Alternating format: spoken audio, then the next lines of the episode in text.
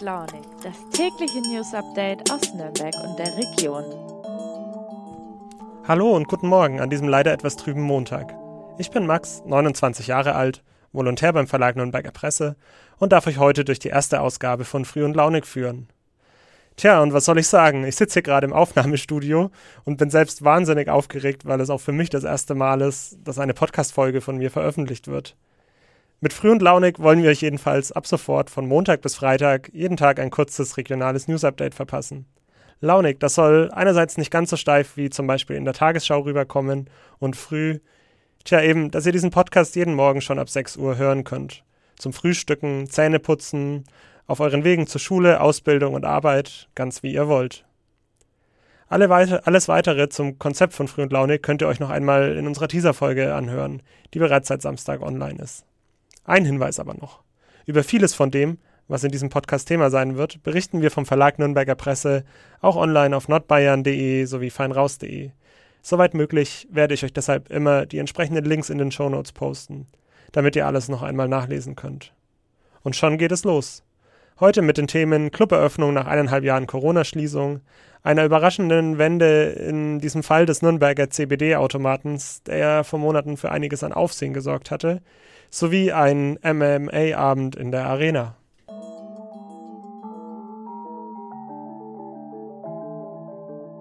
Seit Freitag darf in den Clubs nach rund eineinhalb Jahren Corona-Pause wieder gefeiert werden. Kurz nach 22 Uhr klang das dann zum Beispiel im Schimanski in der Nürnberger Adlerstraße so.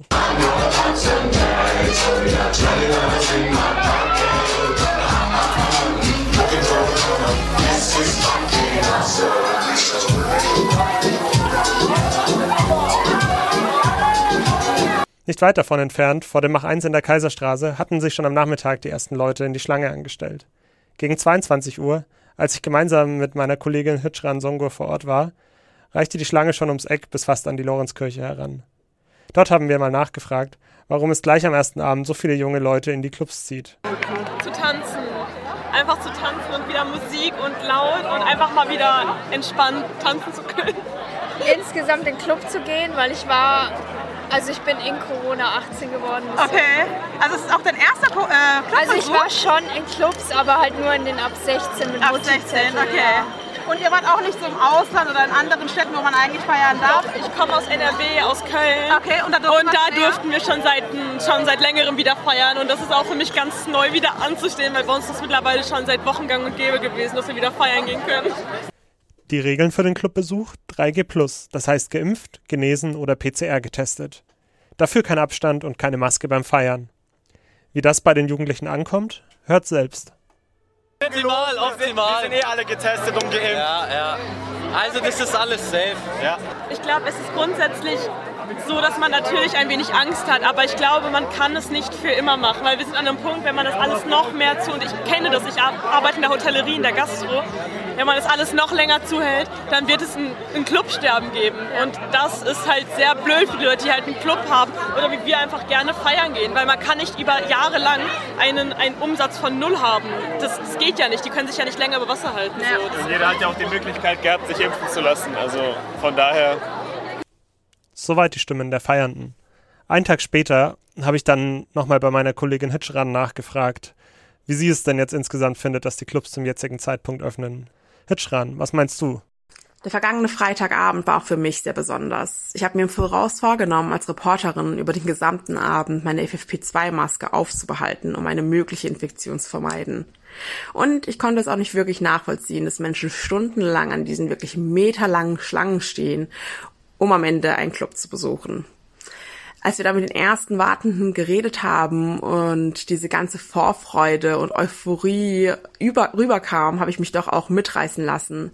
Und spätestens, als wir dann im Club Schimanski standen, konnte ich nicht mehr anders und habe mich für denselben Abend nochmal mit meinen Freundinnen und Freunden verabredet, um nochmal feiern zu gehen. Klar, die Gefahren waren im Hinterkopf, aber gleichzeitig habe ich einfach gespürt und gemerkt, auch bei mir selbst, dass man das, was man in den letzten zwei Jahren nicht machen konnte, einfach nochmal nachholen wollte und es auch wirklich genossen hat, diese ganzen feiernden Menschen zu sehen und zu spüren, wie alle einfach nur glücklich sind.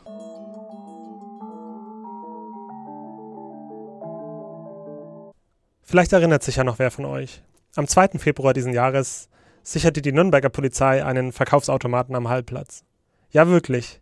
Die Polizei hatte nämlich den Verdacht, dass dort die verbotene Substanz THC verkauft wird. Der Produzent der Waren, die in dem Automaten verkauft wurden, betonte hingegen schon damals, dass alles zu 1000 Prozent legal sei. Kein THC, sondern lediglich CBD würde er dort verkaufen. Dazu muss man wissen, sowohl THC als auch CBD sind Wirkstoffe der Cannabispflanze.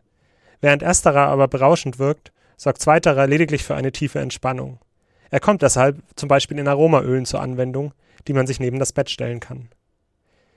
Die Polizei ließ sich damals von der Argumentation des Herstellers jedenfalls nicht überzeugen. Sie sicherte, wie schon gesagt, den Automaten davor, dass dort jemand etwas einkauft. Gleichzeitig ließ sie extra einen Firmenmitarbeiter des Produzenten aus der Nähe von Frankfurt anrücken, um den Automaten zu öffnen. Die Waren wurden dann der Erlanger Rechtsmedizin zur Überprüfung übergeben. Heute wissen wir, der polizeiliche Verdacht, dass die verkauften Waren gegen das Betäubungsmittelgesetz verstoßen würden, war völlig unbegründet. Es wurde keinerlei THC nachgewiesen. Das hat uns die Staatsanwaltschaft Nürnberg-Fürth auf Nachfrage mitgeteilt. Gegen den Hersteller wird nun aber trotzdem ermittelt, wegen des Verdachts der Täuschung. Schließlich würde die Aufmachung und Darbietung der Produkte den Eindruck vermitteln, dass hier sehr wohl THC verkauft werde, so die Staatsanwaltschaft. Festgemacht wird das zum Beispiel kein Witz anhand der Symbolik eines kiffenden Affens. Anje Gabriels-Gorsolke, Sprecherin der Staatsanwaltschaft Nürnberg-Fürth, sagt dazu: Wir haben nun Anklage wegen Imitathandels erhoben. Die verkauften Produkte enthielten zwar kein THC, aber es ist strafbar, wenn man so tut, als sei der Wirkstoff darin enthalten. Zitat Ende. Gleichzeitig weist die Sprecherin natürlich auf die grundsätzlich bestehende Unschuldsvermutung hin. Ja, und dann kommt noch hinzu, dass dieser Fall eigentlich schon längst verhandelt worden wäre. Doch die Staatsanwaltschaft hatte auf der Anklageschrift vergessen, ein Datum einzutragen. Deswegen muss nun zuerst die Einstellung des ersten Verfahrens eben wegen dieses Formfehlers abgewartet werden. Danach wird es eine neue Anklageschrift geben.